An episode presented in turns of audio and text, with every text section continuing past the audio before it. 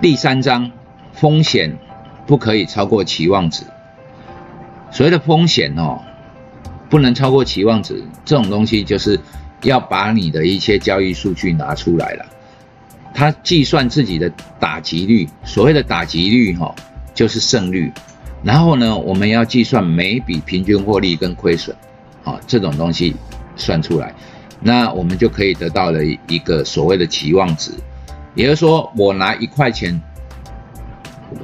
的风险承受度，我希望能够拥有超过一块以上的获利，哦，这个东西就是期望值啊。那我们之前有讲过很多，就不要再多说了。波动越大，停损不应该跟着放大，哦，胜率并非一成不变。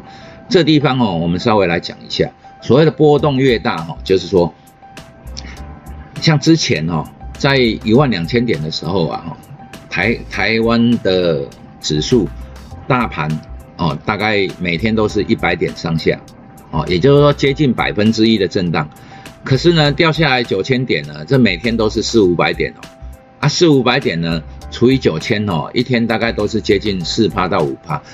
事实上，大盘哦，一个大盘能够震荡到四趴到五趴，你可以想象哦。那个个股啊，几乎有一半涨停，一半跌停那种概念了。也就是说哦，要么今天有一半涨停，要么今天有一半跌停，才会有涨那种四四趴五趴的东西嘛。那像金融股，它怎么跌？它一天可能就跌个一两趴。也就是说，很多股票当天是超过五趴以上的，所以才会有这种平均值。那这个时候呢，波动越大呢，我们是不是应该把停损放大？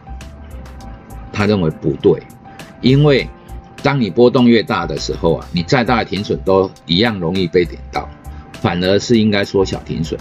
但是我们缩小停损呢，就很容易被点到，不是吗？哦啊，这种东西胜率呢就会改变。也就是说，胜率改变之后呢，可是相对的期望值会增高哦，因为你的平均每一笔的获利会增加。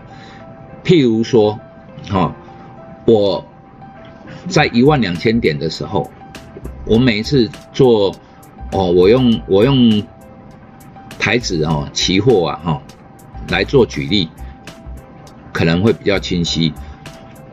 每一笔交易它的高低点，每一天的高低点都是，譬如说是一百点。假设我买进了，哈，我用三十点赌一百点，这样是可以吧？哦。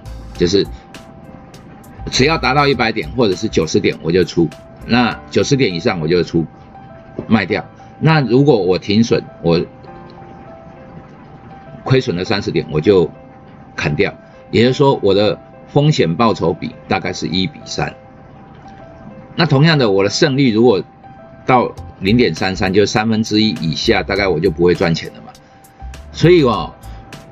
像这种东西，如果我把它搬到九千点上下来看，我一样，哈，风险放在三十点，那我就很容易被点到啊。可是呢，我一赚哦，哈，可能就三百点。各位了解吗？所以你的获利会放大，同样的，你的胜率会减小。哦，他认为用这种做法才是对的。哦，这个解释各位听懂吗？那接下来哈，进场的停损减码技巧，要固定平均值分批停损。它的概念哦，就是假设我买一百万的股票，那我停损是百分之六，那我就不要啊，跌到百分之六我就全部停损，一百万砍掉。他认为这样是不对的，应该是分批减码，也就是说哦，一百万的股票，那我停损是百分之六。我在百分之四的时候表示我看错了，所以我就停损一半，另外一半呢在百分之八，啊才停损，所以这种东西就变成说，啊平均值可以达到六，但是呢，当被扫出去一半有可能反转的时候，那另外还保留了一半的部位，所以这种基本上哈，这个东西应该是跟你的进场点。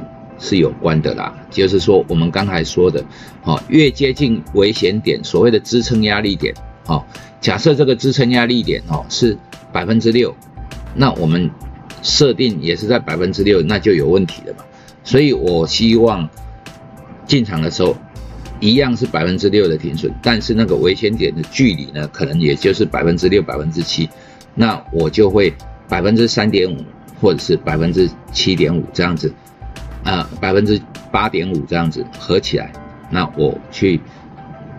停损一半一半的这样子分批停损的做法，一样固定在百分之六，但是呢，接近危险点的距离有多少，那我就可以尽量减少我的损失。各位理解吗？就是说，这些停损的条件，假设你是不变的，那么就跟你的危险点的距离是有关的，好。